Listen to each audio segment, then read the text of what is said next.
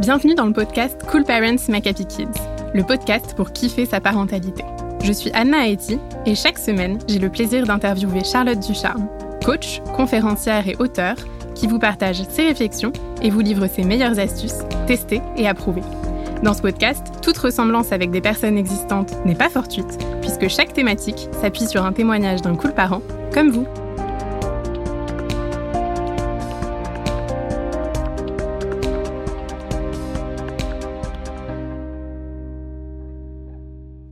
Cette semaine, on aborde un sujet d'actualité suite à la rentrée.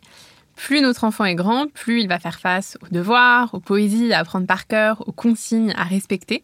Mais comment faire quand tout cela est ressenti comme une pression par notre enfant? On en discute ensemble avec le témoignage de Marie, maman d'un petit garçon de 6 ans. Marie nous partage qu'après la rentrée en CP de son fils, celui-ci s'est très très vite mis beaucoup de pression. Il lui dit que l'école c'est difficile, que ça demande trop de concentration. Elle a l'impression qu'il se met donc une pression folle sur les épaules en voulant faire des choses finalement plus dures que ce que la maîtresse attend. Par exemple, il a voulu apprendre son poème par cœur en une semaine alors qu'il fallait seulement le lire pour le moment. Récemment, il est euh, revenu euh, aussi de l'école et lui a dit que c'était la pire journée de sa vie parce qu'il avait fait un exercice au stylo alors qu'il fallait le faire au crayon à papier.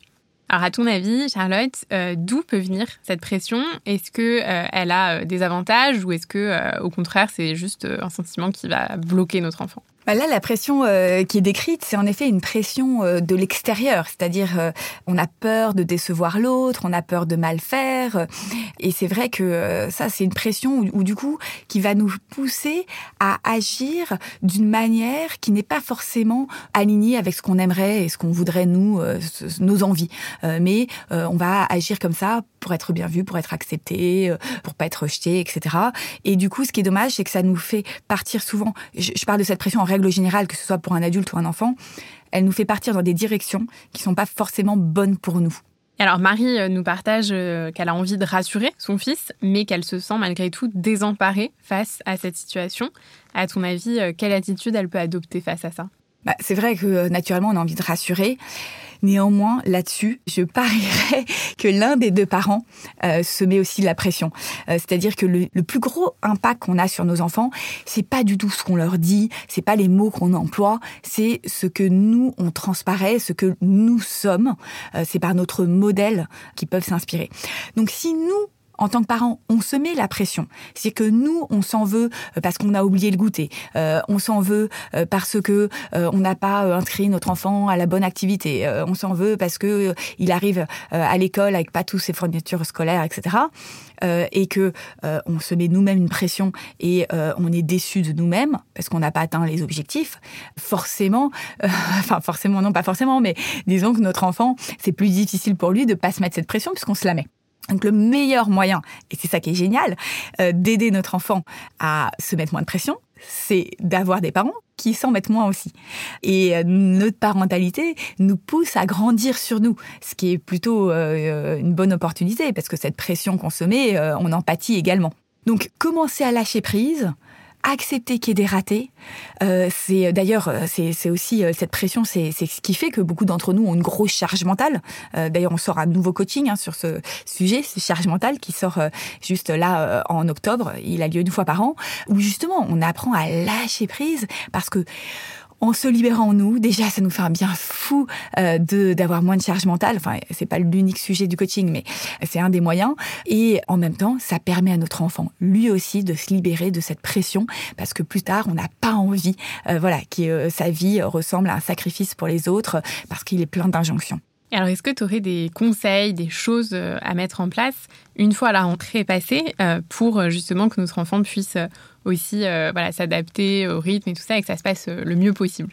Oui, alors bon, que le meilleur conseil, c'est bien sûr ce qui est euh, moins évident, mais, mais qui est complètement euh, faisable parce qu'on a déjà accompagné des parents euh, sur le sujet. Donc c'est soi-même de se mettre moins de pression. Et c'est pas un truc qui est réservé aux autres. Hein. Sincèrement, toutes les personnes qui se mettent de la pression peuvent en avoir moins. Après, pratico-pratique, là maintenant, tout de suite, comment faire? On peut, par exemple, faire un petit jeu qui peut servir à notre enfant comme à nous-mêmes, de relever en tant que parent toutes les fois où nous, en tant que parents, on rate et de prendre du recul là-dessus. Donc je dis n'importe quoi. Par exemple, on a oublié le goûter. On arrive, euh, sortie d'école, on a oublié. J'ai oublié de prendre le goûter.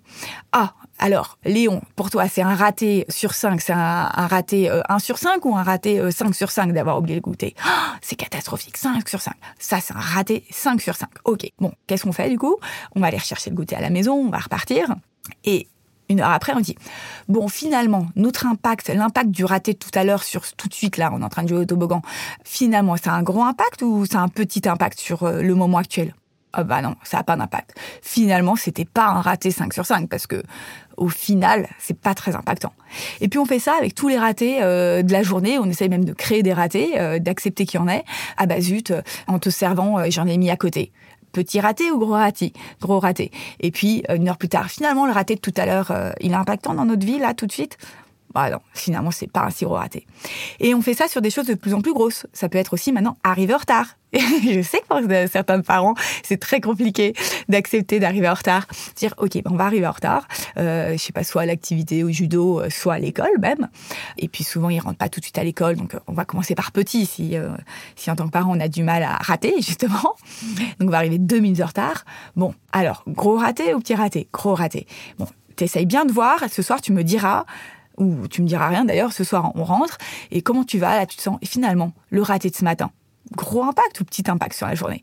Et donc voilà, on essaie de faire ça d'abord avec nous-mêmes, de le montrer à notre enfant, pour dire que finalement, en fait, les ratés qui sur le moment nous paraissent des montagnes, euh, c'est pas si grave que ça. Et comme ça, ça permet de vraiment relativiser euh, la pression et le stress qu'on a sur l'instant T, euh, et de créer un nouveau chemin neuronal entre guillemets qui se dit ok, quand je rate un moment et que je ressens un gros stress, au final, je sais d'avance que ça va bien se passer et que c'est pas si grave que ça merci beaucoup, euh, Charlotte. On retient donc euh, que la pression, elle vient souvent de l'extérieur, qu'elle nous pousse euh, à faire les choses voilà, par peur de décevoir, par exemple, plutôt que par envie que l'on a nous-mêmes.